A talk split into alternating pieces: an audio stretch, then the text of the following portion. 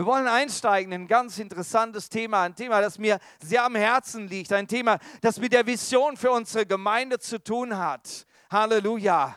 Wir haben uns ein Ziel gesetzt für dieses Jahr, aber nur für dieses Jahr, bis Ende des Jahres, für 500 Mitgliedern eine Heimat zu sein. 392 hat der äh, Arthur gezählt ähm, äh, bei unserer Mitgliederversammlung kürzlich. Ja, da haben wir es vor. Aber ich denke an dieses wunderbare Wort, das äh, äh, Rebecca gerade vorher uns äh, gegeben hat, dieses Bild, wie Leute draußen sitzen und einer geht raus und nimmt den ersten an die Hand und der den nächsten und der wieder den nächsten. Genauso soll es geschehen, dass du hingehst und, und den mitnimmst, der Fragen hat, der suchend ist, den Gott dir in deine Welt schenkt, wo du Connection bekommst und du darfst ihm Zeugnis geben und du darfst wissen, dass dein Zeugnis Frucht trägt, dass du einen Samen aussehen wirst und der wieder jemand anders und der wieder jemand anders und das Haus Gottes wird voll werden, übervoll werden, überfließen voll werden und ihr wisst, für was wir beten, ne? das wisst ihr ja. Genau, so, dann, ich will gerne draufdrücken. Die Größe liegt im Kleinen. Es geht um Kleingruppen, für jeden genau die richtige Größe. Wisst ihr, um eine Gemeinde, egal welcher Größe, wirklich zu einer Familie Gottes zu machen, ist es wichtig, dass jeder seine Heimat auch hat, dass jeder Beziehungen hat, dass jeder in Freundschaften drinsteckt, in Brüderschaften, wo man sich einander trägt. Jeder braucht einen Ort, wo er Fragen stellt. Wisst ihr, wenn ich mit meinen Kindern zusammen bin und wir haben einfach eine, eine Andachtszeit, äh, äh, sie, sie können sich nicht stoppen, Fragen zu stellen. Also ich hatte keine Andachtszeit mit meinen Kindern, wo nicht die eine oder andere Frage gefallen ist. Und da ist egal, in welchem Alter sie waren. Menschen stellen Fragen und sie wollen Fragen stellen. Dazu ist der Gottesdienst nicht geschaffen, um Fragen zu stellen, aber der Gottesdienst ist dafür geschaffen, um, um Fragen hervorzubringen, die du dann in deiner Kleingruppe, in deinem Hauskreis, in deiner Aktionsgruppe fragen kannst, wo du Antworten bekommst. Und wisst ihr, Fragen müssen nicht gerade vom Experten beantwortet sein, von dem Leiter, den es vielleicht gar nicht gibt, den Perfekten, den Bibelkenner. Nein, du musst kein Bibelkenner sein, um Fragen zu beantworten. Wisst ihr, als Jesus Fragen beantwortet hat, da hat er sie oft beantwortet, indem er eine Gegenfrage gestellt hat. Wisst ihr, Gott hat so viel Dinge in dich hineingelegt, dass du schon die, den Teil der Antwort selber weißt. Und wenn wir dann zusammen zusammen sind und jeder zusammenträgt, dann haben wir die Antwort und die ist sehr göttlich auch. Halleluja. Und dann dürfen wir das mit dem Worte Gottes prüfen. Halleluja. Ich möchte euch eine Bibelstelle zeigen aus Apostelgeschichte. Ähm, das ist aber nicht Apostelgeschichte 17, das ist mein Fehler gewesen. Nein, es äh, ist eine Schriftstelle aus Markus Kapitel 3. Dann stieg Jesus auf einen Berg und rief die zu sich, die er bei sich haben wollte. Sie traten zu ihm und er wählte zwölf von ihnen aus, die er ständig um sie haben, äh, die er ständig um sich haben und später aussenden wollte, damit sie predigten und dann geht es weiter und auch Kranke heilten und dergleichen. Jesus ruft eine Gruppe von Zwölfen, damit sie um sie seien. Er ruft seine Kleingruppe. Er wählt seine Kleingruppe und er gibt sich bereit, mit ihnen mehr Zeit zu verbringen als mit anderen. Das ist eine Kleingruppe wo man mehr Zeit verbringt mit einer gewissen Gruppe, mehr als mit anderen. Und wenn es für jeden eine Kleingruppe gibt, dann ist jeder versorgt. Halleluja. Aber du solltest eine Kleingruppe haben, wo wo du geschult wirst. Jesus nimmt sich diese zwölf, weil diese zwölf geschult werden sollen. Sie sollen fürs Leben zubereitet werden. Sie sollen richtige Jünger sein. Sie sollen Gott kennen. Das, was Jesus weiß, das will er ihnen weitergeben. Das, was er kann, das will er ihnen, äh, dazu will er sie befähigen. Er hat so viele Ressourcen und die will er weitergeben, weil er genau weiß, diese zwölf werden wieder ihre Kleingruppen haben. Die werden ihre Gruppen haben, wo sie das wieder weitertragen, was sie bekommen haben. Halleluja. Es geht darum, dass wir es weitertragen. Die Größe liegt im Kleinen. Wir brauchen diese kleine Gruppe und jede Kleingruppe soll eine Gruppe sein, die voller Herzen sind für Suchende, die gerettet werden sollen. Ich denke, das ist Nummer eins. Eine Kleingruppe ist der beste Ort für einen Ungläubigen, für einen Suchenden, für einen Haltlosen, Hilflosen und Hoffnungslosen anzukommen. Nicht jeder schafft den Schritt, äh, in einen Gottesdienst zu kommen, in eine Kirche zu kommen. Für manche ist das Religion, wo er Abstand nehmen will. Der andere stößt sich an dem Wort Gottesdienst, weil er das für etwas Langweiliges sieht. Wird er mal hier reinkommen, dann wird es was anderes sein. Dann wird es ihm nicht mehr so langweilig sein. Manche, die, die können mit diesem Fremden nicht umgehen. Sie, sie, sie schaffen es nicht, wo reinzugehen, wo sie sich nicht auskennen. Aber sie kennen dich und du kannst sie mitnehmen in dein Haus. Menschen müssen sehen, hey, da gibt es Herzen, die, die interessieren sich für mich und für meine Suche. Wir brauchen aber auch Häuser, wo die Leute hinsetzen können und ihre Fragen stellen. Und dort können sie gläubig werden, dort können sie ihre Fragen beantworten. Ja, Leute haben Zweifel, warum nicht? Sie haben gewisse Standardfragen, aber sie haben auch richtige Fragen, richtig ernsthafte Fragen. Wenn wir Leute auf der Straße äh, ansprechen, da kriegen wir so gewisse Standardfragen so an uns hingeklatscht. Naja, warum lässt Gott das alles zu? Oder ich habe ja sowieso meinen Glauben. Warum gibt es überhaupt so viele Religionen? Die Kirchen sollten doch alle eins sein und so weiter. Das sind so einfach so abgeklatschte Aussagen. Die sind nicht ehrlich, die sind nicht vom Herzen. Das sind nicht ihre echten Fragen. Ich weiß noch, wie ich auf der Straße einen Mann angesprochen hatte und der mir gesagt hat, boah, Kirche, da werde ich nie hingehen. Ich habe abgeschlossen mit Kirche. Ich bin aber dran geblieben und dann habe ich gesagt, du, äh, ich habe wahrscheinlich auch so manche Probleme mit Kirche. Ja, ich bin vielleicht auf deiner Seite und wie er dann gemerkt hat, dass ich mit ihm reden würde. Und dann hat er seine Fragen ausgepackt und dann habe ich gemerkt, dass er eigentlich ein Suchender ist. Er sucht nach dem Echten. Wo offenbart sich Gott heute noch? Das ist seine Frage gewesen. Halleluja. Leute haben echte Fragen, aber wo können sie sie stellen? Wenn sie unter ihren Freunden sind, werden sie ihre echten Herzensfragen nicht stellen. Wenn sie in der großen Gruppe sind, wo sie sich nochmal behaupten sollen. Aber in der Gruppe mit dir, einer, der was weiß, einer, der von Herzen offen ist, einer, der Gott erlebt hat, dann können sie ihre Fragen stellen. Was wir brauchen heute sind Gruppen für Gemeinschaft. Gemeinschaft, wo Menschen zu Jüngern werden. Zu Jüngern werden. Ja, wenn einer mal Ja sagt zu Gott, dann möchte Gott einen Weg mit ihm gehen.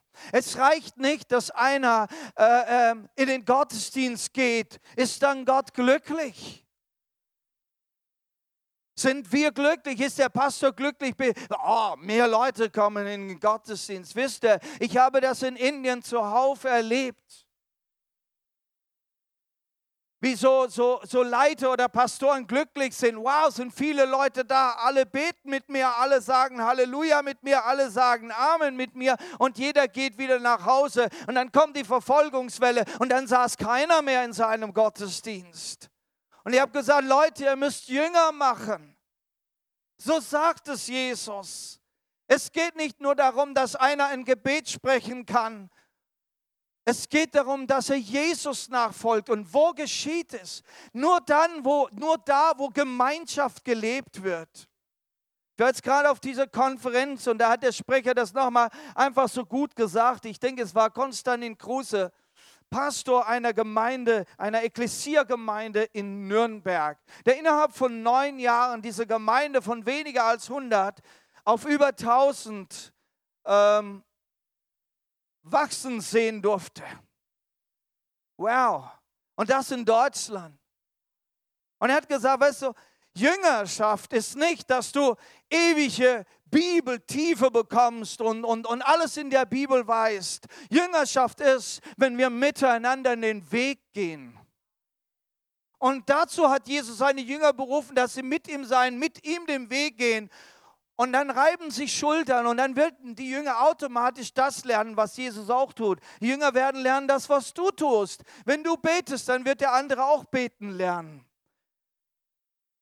Wenn du das Geheimnis von Lobpreis entdeckt hast, werden andere das auch von dir lernen. Halleluja. Gelobt sei Gott. Ich finde das eine, nach, eine gute Nachricht für unser Land heute. Wir brauchen Häuser für Fragende. Wisst ihr, äh, wo können wir freie Menschen zum Glauben führen? Wo können wir freie Menschen zum Glauben führen? Im Geschäft, auf der Straße, während du am Zaun in der Nachbarschaft stehst, kannst du sie da zum Glauben führen. Da kannst du das Interesse wecken. Aber zum Glauben führen, das tust du da, wo du mit ihnen hinsitzt. Wo sind sie geliebt und angenommen? Auch wenn sie nicht so aussehen, auch wenn sie Dinge auf dem Kerbholz haben. Manche Leute, ja, die, die sehen ganz toll aus, fast wie eine Maske. Und wenn du dann aber mal ein Ding hörst über diese Person, weißt du, dass der das und das angestellt hat, dann geht bei uns die, die, der, Rollladen runter und plötzlich ist man zu für eine Person. Aber Gott liebt bedingungslos. Halleluja. So sehr hat Gott die Welt geliebt. Die Welt die Sünder mit allem ihrem Dreck und Schutt. Und wenn Gott sie so liebt, wie ist es dann mit den Kindern Gottes? Lieben wir dann auch so wie Gott? Darf Gott einmal sagen, so sehr hat Ralf die Welt geliebt, dass er allen Einsatz gebracht hat und jeden Menschen geliebt und angenommen hat. Darf Gott das einmal von mir sagen? Ich wünsche es mir. Wo können die fragen, wo können Menschen fragen, aber wo gibt es Gemeinschaft, die gelebt wird, wo jeder, jeder wertvoll ist? Und das geschieht in keinem anderen Ort als da in den Häusern. Häuser für Fragende. Hier seht ihr meine liebe Frau in einem Haus von äh, Bekannten, die uns eingeladen haben, wunderbare Gemeinschaft mit Essen und da wurden Fragen behandelt, da konnten wir miteinander beten, da konnten wir ein Problem lösen. Halleluja. Gott tut das und das ist kein Geheimnis, das ist ganz biblisch. Da haben wir eine Bibelstelle. Er verließ die Synagoge, so das, das ist von Paulus die Rede, wie er in äh, Korinth war, Apostelgeschichte 18, Vers 7. Er verließ die Synagoge und predigte von da an bei Titius Justus, einem Griechen, der an den Gott Israels glaubte und dessen Haus unmittelbar an die Synagoge stieß. Paulus hat das Haus gewählt. Synagoge, da hat er ein bisschen aufgerührt, da hat er ein bisschen Dampf gemacht. Das den Leuten heiß geworden unter den, unter den Füßen, ja. Und manche haben gemerkt, hey, dieser Jesus Christus, das ist genau das, was ich brauche. Und dann ging er in das Haus eines Griechen, der sein Haus geöffnet hat und sagt, komm, lass uns da hinsitzen und lass uns alles hören über Jesus. Bist du bereit, dein Haus aufzumachen? Zumindest und an allererster Stelle deine Herzenstür, deine Herzenshaus und sagen, hey, ich, ich bin bereit, dass Leute zu mir kommen und mit mir Zeit verbringen. In der Bibel wird von Gastfreundschaft geredet. Für einen Menschen, der gläubig geworden ist, ist es eine der wichtigsten und ersten Qualitäten, die ihn zu einem Jünger Jesu machen, ist, dass er gastfreundlich ist. Was ist Gastfreundlichkeit? Wenn du am Ende des Gottesdienstes zu einer Schwester oder einer Bruder sagen äh, kannst, du, was machst du morgen Mittag? Komm doch zu mir. Das ist Gastfreundlichkeit. Komm doch zu mir, ich möchte einfach ein bisschen Zeit mit dir verbringen. Mein Haus steht offen zu. Wenn du zu jemandem sagen kannst, du mal her, mein Haus ist immer offen für dich. Das ist Gastfreundschaft. Gastfreundschaft ist dann auch, wenn, wenn jemand einfach mal ein Essen braucht oder oder und einfach ein paar Stunden verbringen oder einfach bei jemand seine, seine Tränen mal weinen äh, äh, muss, ja, und du sagst, hey, komm zu mir, bei mir kannst du das tun. Das Haus ist ein Ort, keine Religion, keine Tradition. Das ist der Vorteil, wenn es nicht Kirche ist. Da kommen ja dann gleich die ganzen religiösen, die ganze religiöse Liste, ja. Schon allein bei dem Eintritt in ein Kirchengebäude, ja, da werden die Leute von automatisch religiös. Ja, ja und, und, und wenn, wenn das Haus dann gewisse Traditionen hat, und ich möchte nicht sagen, dass, auch wir, dass wir ohne Tradition sind. Wisst ihr, Tradition geht ganz schnell, das brauchst du nur dreimal wiederholen, dann hast du schon eine Tradition. Ja, müssen wir aufpassen. Ne? Ja, und dann, wenn da gewisse Traditionen, die Leute werden automatisch traditionell, wenn sie dann in dieses Haus laufen aber nicht, wenn sie in ein Haus laufen. Das Haus hat nicht diese Tradition und Religion, keine Vorurteile, keine Diskriminierung und jeder kann einen Neuanfang machen. Wisst ihr, was das Ziel einer Kleingruppe ist? Kleingruppe ist der beste Ort, um Suchende und Fragende in einer familiären Atmosphäre mit Christus und dem Glauben vertraut zu machen. Mit Christus und dem Glauben vertraut zu machen. Eine familiäre Atmosphäre. Jesus hat zwölf ausgewählt. Wir werden später noch sehen, was Jesus mit den zwölf alles gemacht hat. Eine familiäre Atmosphäre. Auch in einer Gemeinde von einer Größe von 392 brauchst du eine familiäre Atmosphäre wo du Freunde hast, wo du Leute hast, die für dich beten. Und wisst ihr, die Kleingruppe ist der beste Ort, wo du weißt, hier sind Geschwister, Brüder und Schwestern, die für mich einstehen und beten. Jeder braucht einen Menschen, der für ihn betet. Selbst der Paulus, der sagt, ich bete mehr als alle, der betet für die ganzen Gemeinden und Geschwistern. Und wenn, er, wenn ihm die Namen ausgehen, dann macht er in Zungen weiter, dann darf der Heilige Geist noch den Rest tun. Genau dieser Mann sagt, betet für mich. Ich brauche das, damit mir die Türen aufgehen. Jeder von uns braucht es, dass du umbetet bist. Du kannst aber deine Gebetsanliegen nicht mittwochsabends hier in die Gebetsstunde einbringen. Das wird nicht klappen. Was machen wir mit diesen tausenden Gebetsanliegen von 100 Leuten? Wir schaffen es nicht. Aber in deinem Hauskreis, wo du mit deinen fünf, sechs, acht oder zehn Leuten zusammensitzt, da gibt es Leute, denen kannst du jede Woche dein ein und anderes Gebetsanliegen geben und dann wird gebetet. Und Gott antwortet, weil Gott dein Gebet hört und antwortet. Halleluja. Wisst ihr, Gott beantwortet das Gebet eines Pastors nicht mehr als deins. Denn die Grundvoraussetzung für Gebet ist nicht irgendwelche geistliche Autoritäten oder vielleicht sogar Ämter, sondern die Herausforderung, die, die, die, was ist die Bedingung für die Antwort? Das gerechte Gebet. Und dann gibt es noch andere Dinge. Ein Gebet, das aus Glauben geschieht. Ein Gebet, das nach dem Willen Gottes geschieht. Glaube. Halleluja. Welches Gebet erhört Gott mehr? Wenn das fünfjährige Mädel sagt, oh lieber Gott, heile die Oma. Amen. Oder wenn Pastor Ralf anfängt, Oh Vater im Himmel, du hast es versprochen in deinem Wort und du lässt deine Kinder nicht alleine und so weiter und so fort. Äh, welches Gebet hört Gott mehr? Wahrscheinlich sogar das des Kindes, ja. Weil wo ist mein Glaube? Ich bete so theatralisch. Ich bete aus Wissen. Ich bete mit rationalem Verstand. Oh Gott, hilf uns. In den kleinen Gruppen, da dürfen wir beten, wie uns der Schnabel gewalt. Da darfst, da darfst dann in Schwäbisch beten. Ich kann es noch.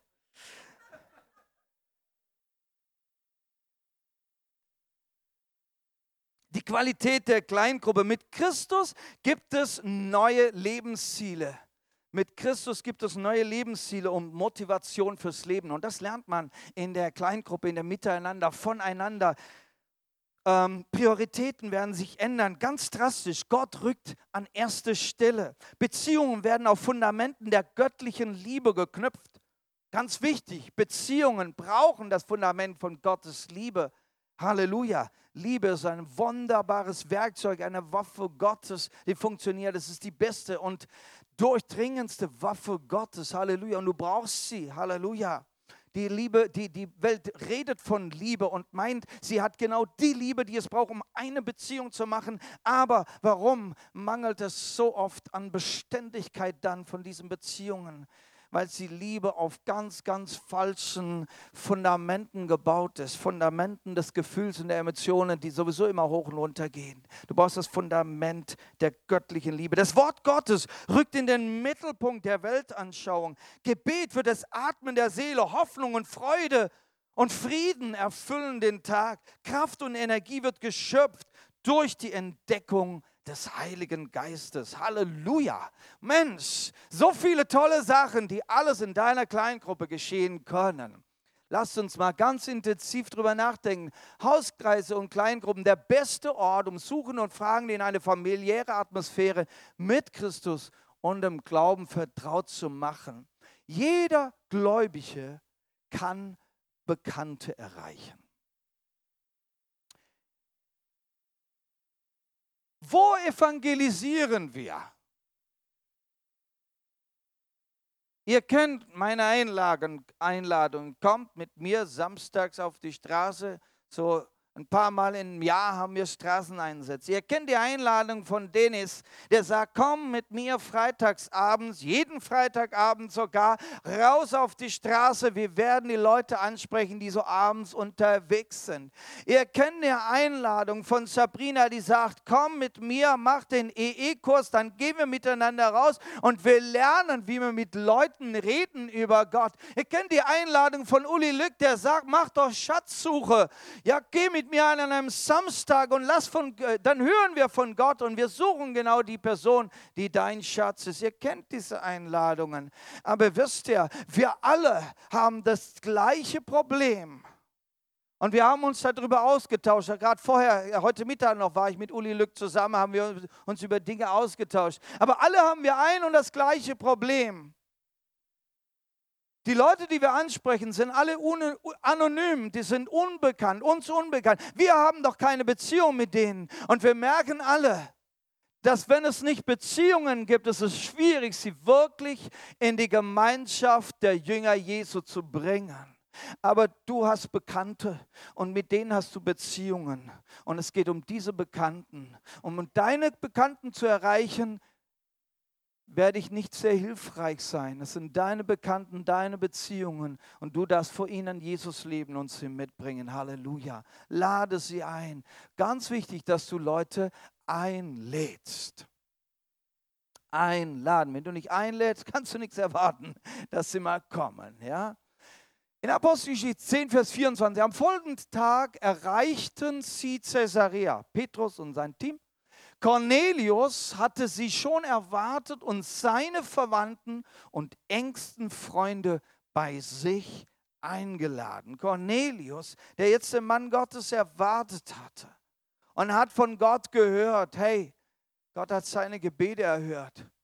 Und noch bevor er den Petrus überhaupt getroffen hat, hat er schon Verwandte eingeladen und sagt seinen Verwandten, heute werdet ihr super tolle Sachen hören. Es wird lebensverändernd sein. Halleluja. Bist du begeistert von Gott? Lass es andere wissen. Was meint er? Stimmt das, was ich da hingeschrieben habe? Sünder sind willkommen. Ich habe hier ein Bild von einer von Menschen in Indien und die, die vorne dran sieht, mit dem Punkt da vorne drauf. Wer sich auskennt, weiß, dass sie eine Hindu ist. Aberglaube, Götzendienst und dergleichen. Aber sie sitzt in einer Versammlung hier, einer kleinen Gruppe in einem Haus. Sie ist willkommen.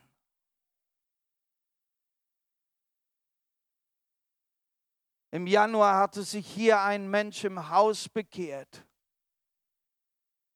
Nicht in der Versammlung, war oben in den Räumen.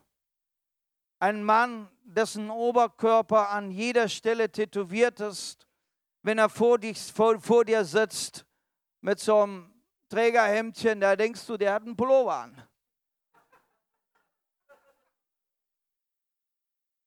Muskelpakete an sich dran.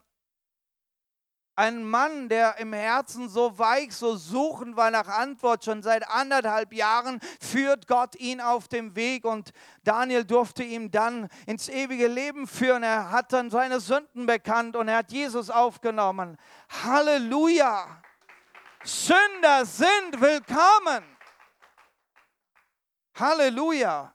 Auch bei Jesus war das so, als, die, als der Pharisäer, der Jesus eingeladen hatte, das sah, sagte er sich, wenn der wirklich ein Prophet wäre, so schreibt Lukas in 7,39, wenn er wirklich ein Prophet wäre, würde er doch merken, was für eine Frau das ist, die ihn da berührt. Er müsste doch wissen, dass sie eine Sünderin ist. Und Jesus hat es zugelassen, dass sie zu ihm kommt und ihn berührt. Halleluja. Würdest du das zulassen? Ein Sünder, eine Sünderin, dass sie dahin kommt, wo du mit anderen zusammen betest oder Bibel liest oder eben deine Freundschaft pflegst? Deine Liebe für Jesus treibt dich dahin. Dass du sagst, hey, ich möchte mit dir Freund werden. Christus wird dein Leben verändern.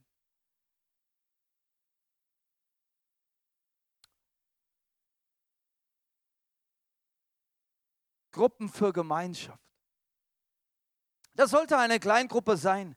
Es geht um Gemeinschaft. Gemeinschaft, wo Menschen zu Jünger werden. Gemeinschaft, wo Menschen zu Jüngern werden.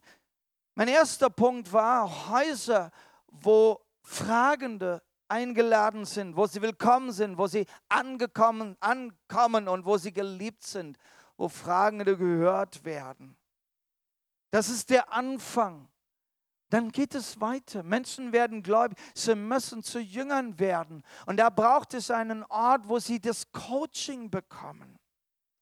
Und manchmal vergessen wir das, wenn einer eine Hingabe macht zu Jesus, er weiß noch gar nichts, wie es weitergeht. Wie ist dieser Lebensweg mit Jesus? Da gibt es einen Weg zu gehen bis in die Ewigkeit, bis wir alle ans Ziel kommen. Und auf diesem Ziel ist eine Entwicklung von Nichtswissen bis Alleswissen. Das Einzige, was du hast durch deine Sündenvergebung, ist, dass, dass du erstmal richtig ausgeflasht bist und allen Mist raus ist. Aber jetzt muss ja was Neues rein die Liebe Jesu, der Frieden Jesu, der Heilige Geist, das Bibelwissen, mit dem du arbeiten kannst. Jüngerschaft, wie laufe ich den Weg? Wie mache ich überhaupt das mit meinen Beziehungen? Was ist eine saubere äh, Beziehung überhaupt? Wie lebt man eine Ehe? Wie geht man mit seinem Partner oder mit seinem Geschäftskollegen um? Wie mache ich das mit Finanzen? Gibt es da Ideen? Wisst ihr, die Ideen Gottes sind ja immer noch die besten. Ist da jemand mit mir einverstanden? Der Wille Gottes ist der beste für dein, nicht nur für dein Leben, sondern der Wille Gottes ist das Beste für das Leben deines Bekannten, deines Freundes, deines Verwandten. Glaubst du das? Oder lassen wir das in Frage stellen? Naja, lass die ihren eigenen Weg gehen und suchen, wenn die da so glücklich sind. Manchmal drehen Leute zu uns rum und, und, und sagen, naja, das ist ja gut für dich. Bei mir ist es anders. Und dann zu sagen, nein, ich bin davon überzeugt, es ist auch für dich. Gottes Wege sind die besten. Halleluja. In Markus 4, Vers 10, als die zwölf und die anderen Jünger wieder mit Jesus allein waren, fragten sie ihn nach dem Sinn der Gleichnisse. Da in dieser kleinen Gruppe, da werden Fragen gestellt. Da wächst man im Glauben. Da wird Jüngerschaft geübt. Halleluja. Die tollsten Dinge über die Endzeit hat Jesus nicht prophezeit, während er vor der Menge stand. Er hat es nur vor seinen Zwölfen prophezeit und geweissagt. Nur vor seinen Zwölfen. Und die Zwölfe haben es weitergetragen, dass heute die ganze Welt in der Bibel das liest, was Jesus zu sagen hat über die Endzeit, wo wir heute drinstehen, wo sich das heute entwickelt. Halleluja. Er hat es nur Zwölfen anvertraut. Halleluja. Ich finde das begeisternd, dass es möglich ist. Jesus ist ein großes Vorbild für uns, für eine Kleingruppe. Menschen brauchen einen Kreis von Freunden, wo man, von, wo man ehrlich und authentisch sein darf, nicht Masken aufziehen.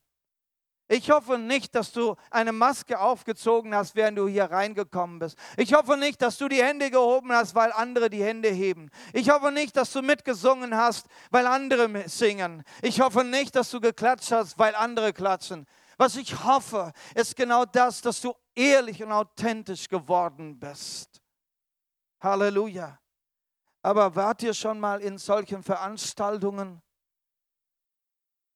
wo plötzlich geklatscht wurde und du hast auch mitgeklatscht? Nicht weil du überzeugt bist, sondern man klatscht. Ich war in einer Versammlung gewesen, wo plötzlich alle aufgestanden sind. Ich wusste nicht, warum sie aufstehen. Ich stehe auch auf. Du bist in einem Sog der Manipulation, weil eben die Masse, weil die Menge das tut. Gott möchte, dass du authentisch wirst, dass du ihn anbetest aus deinem Herzen, weil du erfüllt bist von ihm. Deshalb, Halleluja. Und wo kann man das besser üben als in der kleinen Gruppe, wo dich jeder kennt, wo du keine Maske mehr aufziehen kannst? Und du brauchst es nicht. Ist das nicht hilfreich? Ist das nicht befreiend? Nein, du musst dir nicht mehr das Make-up drauf machen, um die Dinge zu vertuschen. Du darfst so sein, wie du bist. So echt. Und dann kann Gott dich erreichen dann kann er dich heilen. Und er will dich heilen. In Galate 6, Vers 2. Helft euch gegenseitig, die Lasten zu tragen. Auf diese Weise erfüllt ihr das Gesetz des Christus. Helft euch gegenseitig, die Lasten zu tragen. Ich finde diesen Vers enorm gut, explosiv. Ich muss meine Lebenslasten nicht allein tragen. Aber dazu muss jemand anders wissen, was ich für ein Problem habe. In der Kleingruppe ist das möglich, sich auch mal zu outen, mal zu erzählen, wie es einem wirklich geht. Und dann können andere mittragen ob es durch Gebetes, Ermutigung oder vielleicht auch praktischer Hilfe. In der Schwachheit brauchen wir Stütze, in Gefahren brauchen wir Rettung. Und wenn du in Sünde gefallen bist, dann brauchst du nicht Verdammnis, dann brauchst du jemanden, der dich zurechtweist. Halleluja. Wisst ihr, dass die Selbstverdammnis, die kommt so schnell. Und der Teufel, der sagt, siehste, kannst eben doch nicht heilig sein, hast es wieder verborgt, Gott wird dir nicht mehr vergeben. Diese verdammenden Stimmen, die kommen viel zu schnell. Und wir müssen die sein, die die anderen aufheben und sagen, du, Gott ist immer noch der vergebene Gott. Wer seine Sünden bekennt, Gott ist immer noch treu gerecht. Aber sie brauchen eine gewisse Zurechtweise. Manche merken, manche denken, naja, das war's und so. Manche merken gar nicht, dass in Dinge hineingezogen werden. Sie denken, das macht doch jeder. Und bevor sie äh, äh, feststellen, dass sie eigentlich den falschen Schritt gemacht haben, dass sie eigentlich auf dem Abweg sind, sind sie schon gefangen gebunden in einem Netz, kommen nicht mehr raus. Wie gut ist es, wenn Geschwister da sind, die es merken, wenn einer nur einen Schritt daneben macht. Hey, Bruder, pass auf, hey Schwester, ich weiß nicht, aber du bist heute überhaupt nicht so in Frieden oder deine Freude fehlt. Was ist los? Es ist doch toll, wenn jemand da ist, der dann stupft und sagt, hey, kann es sein, dass da irgendwas nicht stimmt bei dir? Und du wirst wieder auf den richtigen Weg gebracht und die Sache ist nicht so schlimm. Halleluja. Wir brauchen uns einander, um die Lasten zu tragen. Oh, ich wünsche, dass jeder von euch in einer Kleingruppe irgendwo drin ist. Und wir wollen uns ein bisschen angucken, was für Kleingruppen es auch gibt, wo du drin sein kannst. Und du wirst was finden für dich. Aber noch hier miteinander durch das Leben gehen, das ist Jüngerschaft. Und das hat Jesus gemacht mit seinen Jüngern. Manche von euch werden das Bild erkennen, wo es entstanden ist in der Männerfreizeit miteinander unterwegs zu sein. Jesus ist das beste Vorbild, wie man eine Kleingruppe liebt. Er hat mit seinen zwölf Jüngern Gemeinschaft und Freundschaft gelebt. Jetzt könnt ihr mal ein bisschen mitarbeiten. Jesus hat nicht nur Bibelarbeit gemacht mit seinen Zwölfen. Er hat nicht nur Kranken geheilt mit seinen Zwölfen. Er hat nicht nur dem Volk gedient mit seinen Zwölfen. Was hat er denn noch gemacht mit seinen Zwölfen? Er hat zum Beispiel gegessen und er hat gut gegessen und er hat viel gegessen und er hat oft gegessen mit seinen Zwölfen. Halleluja. Esst ihr in euren kleinen Gruppen zusammen. Halleluja. Und lasst euch schmecken. Da wird Jüngerschaft gelebt. Was hat er noch gemacht mit seinen Jüngern? Sie sind Boot gefahren. Halleluja. Mit allem, was dabei passieren kann. Was hat er noch gemacht? Partys gefeiert, auf Hochzeiten gewesen miteinander. Und was fällt dir noch ein? Naja, nicht so geistlich sein. Wie bitte? Er ist gewandert mit ihnen, aber ganz schön viel gewandert. Und unterwegs dann am Kornfeld angehalten und mal die Ähren gepflückt, wie sie hungrig waren. Wandern ist doch eine gute Idee für eine kleine Gruppe. Martin, das wäre doch was. Eine Wanderkleingruppe und unterwegs da reden wir über Jesus und wie, wie, wie geht es weiter und Fragen werden beantwortet. Was hat er noch gemacht mit seiner Kleingruppe, mit seinen Zwölfen? Ha? Auf, weiß nicht, ob die anderen dann auch auf dem Esel gesessen waren. Er hat sie einfach zurückgelehnt. Er konnte auch ausspannen. Er konnte seinen Jüngern sagen, Himmel, jetzt ziehen wir uns zurück und ruhen uns einfach mal auf. Er hat Bergsteigen gemacht mit seinen Jüngern. Bergsteigen. Jesus hat auch getrauert. Er ist auch hingegangen, wo ein lieber Freund gestorben war und er hat getrauert. Er hat geweint. Und er hat sich da Zeit gelassen zu dieser Trauer, bevor er sogar ihn wieder auferweckt hat. Ganz interessant. Jesus konnte sein Leid teilen mit seinen Freunden. Er hat einfach Freunde besucht. Er ist einfach gern bei Maria und Martha vorbeigefahren und hat sie besucht. Er hat mit seinen Jüngern einfach vorbeigefahren, habe ich gesagt. Naja, aber das Rad war damals auch schon erfunden, ne? Ist Jesus nur auf dem Esel geritten. Gab es auch schon Kutschen und Karren. Naja, du würdest ja bei deinen Freunden vorbeifahren, ne? Ich habe es ein bisschen modernisiert. Jesus hat ganz einfach auch Gutes getan.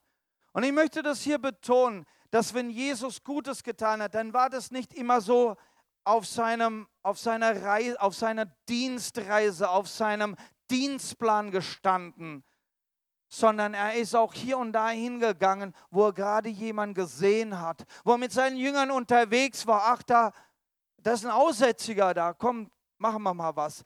Gute Taten, gute Werke, die liegen nicht vor deinen Füßen, wenn du im Gottesdienstraum sitzt. Die liegen vor deinen Füßen, wenn du unterwegs bist. Und gute Taten, die können wir auch gemeinsam tun. Ihr könnt gemeinsam jemandem beim Umzug helfen. Und da gibt es ganz viele Beispiele, was du tun kannst.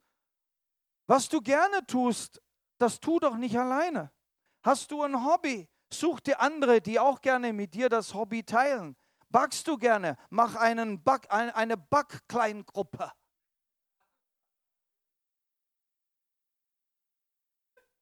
Oder bringt euch einander internationale Gerichte bei? Wie sieht es aus mit einer Sportgruppe? So, wir haben einen Sportclub bei uns hier. Manche spielen Volleyball, die anderen Fußball und die nächsten sind mit der Aerobik beschäftigt. Und warum nicht so eine Gruppe, nicht nur der Sport spielt, sondern lasst uns anfangen mit Gebet, ein Wort Gottes in die Mitte stellen und dann, während wir miteinander auf dem Feld sind, dann, dann praktizieren wir ein christliches Miteinander, die Rücksicht, das Vergeben und so weiter. Das kann man ganz gut beim Sport üben. Halleluja. Hier eine Liste. Oh, das ist zu klein geworden. Das könnt ihr gar nicht mehr lesen. Wow. Äh, da brauchen wir jetzt ein Vergrößerungsglas. Ich habe versucht, alles draufzukriegen. Es ist schwierig, alles draufzukriegen. Die Größe liegt im Kleinen, das ist die Überschrift. Kleingruppen, jeder findet seine Größe. Da fand ich ein guter Spruch.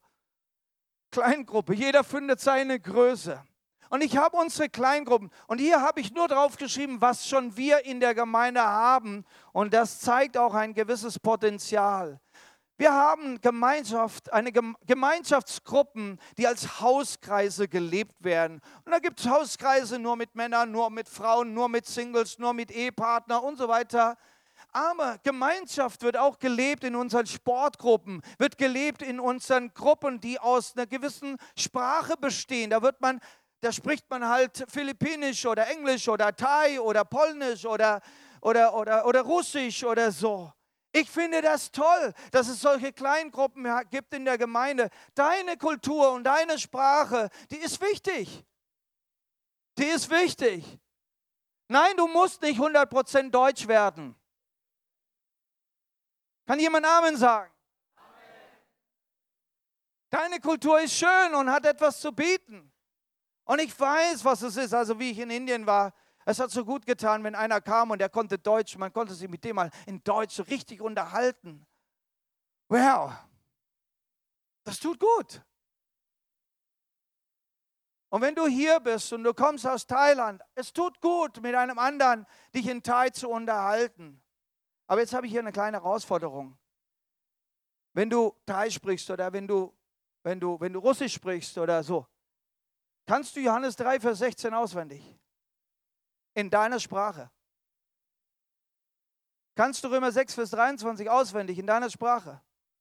Kannst du 1. Johannes 1, Vers 9 auswendig in deiner Sprache? Kannst du das? Fordere dich mal selber raus. Du kannst deine Sprachgruppe erreichen, aber da brauchst du auch den Wortschatz der Bibel. Als fordere ich ein paar von den russischen Geschwistern aus oder russisch sprechenden. Könnte noch so viel Russisch, dass er Johannes 3, Vers 16 zusammenkriegt. Na, jetzt will ich. Das ist nur eine Herausforderung. Wisst ihr, es sind Geschwister, es sind Leute, die hier heute leben, die Russisch besser verstehen als Deutsch. Es gibt Menschen, die hier leben, die Russisch besser verstehen als Deutsch. Und du darfst derjenige sein, der rausgeht und sie an die Hand nimmt und reinbringt, indem du ihm den Bibelvers in Russisch sagst. Und er sagt, hey, der spricht meine Sprache, der versteht mein Herz. Ich, ich lerne gerade Russisch, deshalb rede ich ein bisschen von Russisch. Und äh, ich bin in den Unterricht gegangen und ich hatte dann einen russischen Bibelvers auswendig gelernt. Römer 6, Vers 23, ne? der Sünde sollte ist der Tod, aber äh, Gottes Gabe in Christus Jesus ewiges Leben. Und dann sage ich, fünf Minuten vor dem Unterricht sage ich hier, ähm, ich habe was für Sie. Ich habe einen Bibelvers auswendig gelernt. Und ich fange an, diesen Bibelvers zu sagen, der Sünde sollt ist der Tod. Da fängt ihr an, du warte, warte, da muss ich jetzt dir was beichten. Die hat sich so angesprochen gefühlt von diesem Bibelvers. Wow. Und vor allem Mann hat die was gebeichtet. Ich war überrascht. Wow. Ähm, die zweite Art von Gruppen, übrigens habe ich da auch deine Business, deine Unternehmergruppe mit drin, falls du es gesehen hast. Ja, Die zweite Gruppe, ihr könnt es leider nicht so richtig lesen, ist geistliches Fundament. Wir haben Glaubensgrundkurs, Wegweiserkurs, Bibelschulkurse, die für ein Jahr zusammen sind oder ein halbes Jahr und ihr seid eine wunderbare Kleingruppe und habt eins gemeinsam, dass ihr miteinander in die Bibel reinsteigt. Und diese Kleingruppe ist so wichtig und, und jedes Jahr besteht es aus einer anderen Anzahl von Leuten. Halleluja. Eine Kleingruppe muss nicht für ewig bestehen. Eine Kleingruppe kann auch saisonal sein, für eine gewisse Zeit. Und dann nächstes Jahr wiederholst du das Gleiche wieder mit ein paar anderen. Halleluja. Warum denn nicht? Wir haben Gebetsgruppen, wir haben Frühgebet, Fürbittergruppen, wir haben Mädelsgebet, Israelgebet und so weiter. Das sind wichtige Kleingruppen. Ihr kommt nicht nur zusammen, um von Anfang bis Ende alle 60 Minuten voll gebetet zu haben, sondern nein, ihr seid Jünger Jesu, die miteinander den Weg gehen und ihr inspiriert euch einander im Glauben zu bleiben. Halleluja. Es gibt Gruppen, die über, übernatürlichen Lebensstil haben, Encounter-Teams, Heilungsräume, prophetische Teams. Das sind Teams, die nicht nur einen Dienst tun, sondern sie treffen sich auch und beten miteinander und reden und inspirieren sich einander. Sie leben ihre Jüngerschaft gemeinsam und tun etwas, wo sie gemeinsames Interesse haben. Wir haben Einsatz- und Dienstgruppen, zum Beispiel das evangelistische Team oder auch unsere Lobpreisteams. Ganz, ganz tolle Gruppen. Und die Lobpreisteams leben eine wunderbare äh, Gemeinschaft miteinander. Sie machen nicht nur hier Lobpreis am Samstagabend, sie treffen sich in der Woche, machen Musik miteinander. Manchmal gehen sie essen miteinander, treffen sich im Hause zusammen und sind in Kontakt miteinander und beten füreinander. Wie wunderbar. Und ich möchte nicht vergessen, wir haben auch Hilfsdienst Teams, die im Hilfsdienst betätigt sind, entweder dass sie miteinander rumfahren oder dass sie miteinander in der Garage sind, am Packen sind und so weiter. Und ihr dürft als Team auch diese Gemeinschaft leben. Wir haben Young Power, habe ich das genannt. Das sind unsere Gruppen von Teens, von Jugendlichen, von Connect und so, wo sich die jungen Leute miteinander treffen und diese Gemeinschaft und die Jüngerschaft miteinander leben. Halleluja. Das ist doch eine ganze Fülle von Kleingruppen in unserer Gemeinde. Wenn wir die zählen, dann sind wir über 50 Kleingruppen in unserer Gemeinde. Da kriegen wir unsere vielen äh, Mitglieder unter. Und ich sage euch, in all diesen Kleingruppen, die wir haben, besonders die Hauskreise, haben wir bis, besonders die Hauskreise, haben wir bis zu 40 Prozent Menschen, die gar nicht Mitglieder bei uns in der Gemeinde sind, sondern wir dürfen Menschen, die auch in anderen Gemeinden sind oder gemeindelos sind, dürfen wir inspirieren mit unserem Glauben, mit unserem Gebet, mit unserem Lobpreis. Halleluja. Wir sind ein Segen im Pforzheim. Wir sind ein Segen im Enzkreis. Halleluja. Deine Kleingruppe muss nicht hier im Haus stattfinden. Deine Kleingruppe soll in deinem Ort stattfinden, in deinem Wirkungsfeld, in deinem Umfeld. Halleluja. Du kannst dir eine Sporthalle raussuchen, du kannst dir ein Restaurant raussuchen, du kannst dir irgendwo einen Hobbyraum raussuchen, du kannst dich im Wald treffen oder unterwegs treffen. Deine Kleingruppe ist deine Interessengruppe. Halleluja. Lebe dein Christsein mit anderen. Du brauchst nur eine kleine Verantwortung übernehmen, dass du sagst, ich mache mich verantwortlich für diese Gruppe. Ich mache mich verantwortlich, dass wir zusammenkommen, mache mich verantwortlich, dass wir miteinander beten, miteinander Bibel lesen. Und wisst ihr, du brauchst kein Bibelexperte sein, um eine Andacht zu machen. Wir haben Kleingruppen, da geht das so, da wird die Bibelstelle gelesen und danach sagt jeder was dazu und dann glaubst du nicht, wie der Heilige Geist durch jeden Einzelnen sprechen kann. Halleluja. Dann bereichern wir uns einander. Ich möchte euch einladen, Teil der Gemeinde zu sein, Teil einer Kleingruppe zu sein. Und wisst ihr, wo, der Wachs, wo das Wachstum der Gemeinde stattfindet? Wisst ihr, wo das Wachstum der Gemeinde stattfindet? Wenn hier im Gottesdienstraum mehr Leute sein werden, dann ist es meistens der Grund nicht, weil wir so tolle Gottesdienste haben und XYZ Leute hier anziehen, dann sind es die Leute, die in Kleingruppen, die durch Freundschaften und Bekanntschaften schon mit dir und mit dem Evangelium bekannt geworden sind. Hier im Gottesdienst sehen wir nur die Frucht, dass die Kleingruppen leben und funktionieren.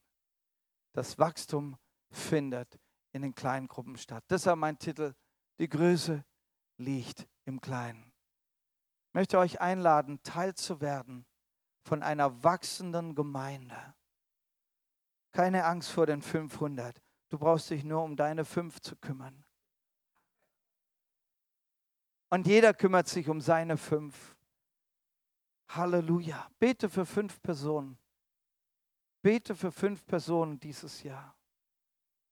Lade sie ein zu deinen Aktivitäten, zu deinen Abenden und lade sie ein. Fünf Leute, bete für sie regelmäßig. Werde die Person, die rausgeht, die Hand ausstreckt und sagt, komm rein. Danke, Rebecca, für dieses wunderbare Wort. Es war vom Herrn und es ist für dich. Dann brauchst du nicht mehr beten, Herr, mach, dass die Gemeinde wächst. Bete für deine fünf und die Gemeinde wird wachsen. Stimmt's? Und dann darfst du deine Geschwister noch segnen, dass sie auch für ihre fünf richtig einstehen. Und das machen wir dann, wenn wir hier zusammenkommen in unseren Gebetsabenden. Und du in deinen Gebetskreisen und Fürbittegruppen. Komm zum Gebetsabend. Lass uns miteinander inspirieren, wie man betet, wie man so richtig einsteigt in die, in die Gegenwart Gottes, ja? Dass du weißt, wie du es auch zu Hause tun kannst, ja? Manchmal wird man müde zu Hause mit dem Gebet, stimmt's? Man wird müde, aber du kannst dich mittwochsabends ja super inspirieren lassen. Ich habe immer gesehen, dass es wir selbst sind Zeuge Jesu, wenn ich jetzt den Denis da hinten sehe. Er ist durch und durch mit dem Evangelium so, Mensch, Leute müssen sich bekehren. Ich würde ihn einen Evangelisten nennen, ja? Aber wisst ihr, wie viel der Denis auch betet? Und wie viel im Gebet auf dem Herzen ist und Fürbitte auf dem Herzen ist, dass Menschen sich bekehren. Ich habe gesehen Menschen, die sagen, hey, die Ungläubigen müssen gerettet werden. Das sind die Beter. Das sind Beter. Wenn wir auf der Straße sind dem Straßeneinsatz, wer geht mit uns auf die Straße? Fast die ganze Fürbittegruppe, Fürbittegruppe der Gemeinde ist mit auf der Straße. Warum? Wenn du anfängst für Menschen zu beten, kannst du nicht mehr anders, als ihnen auch das Evangelium bringen. Du wirst zu einem Evangelisten. Tue das Werk eines Evangelisten, sagt Jesus. Werde derjenige, der rausgeht und die Hand nimmt und sagt, komm herein.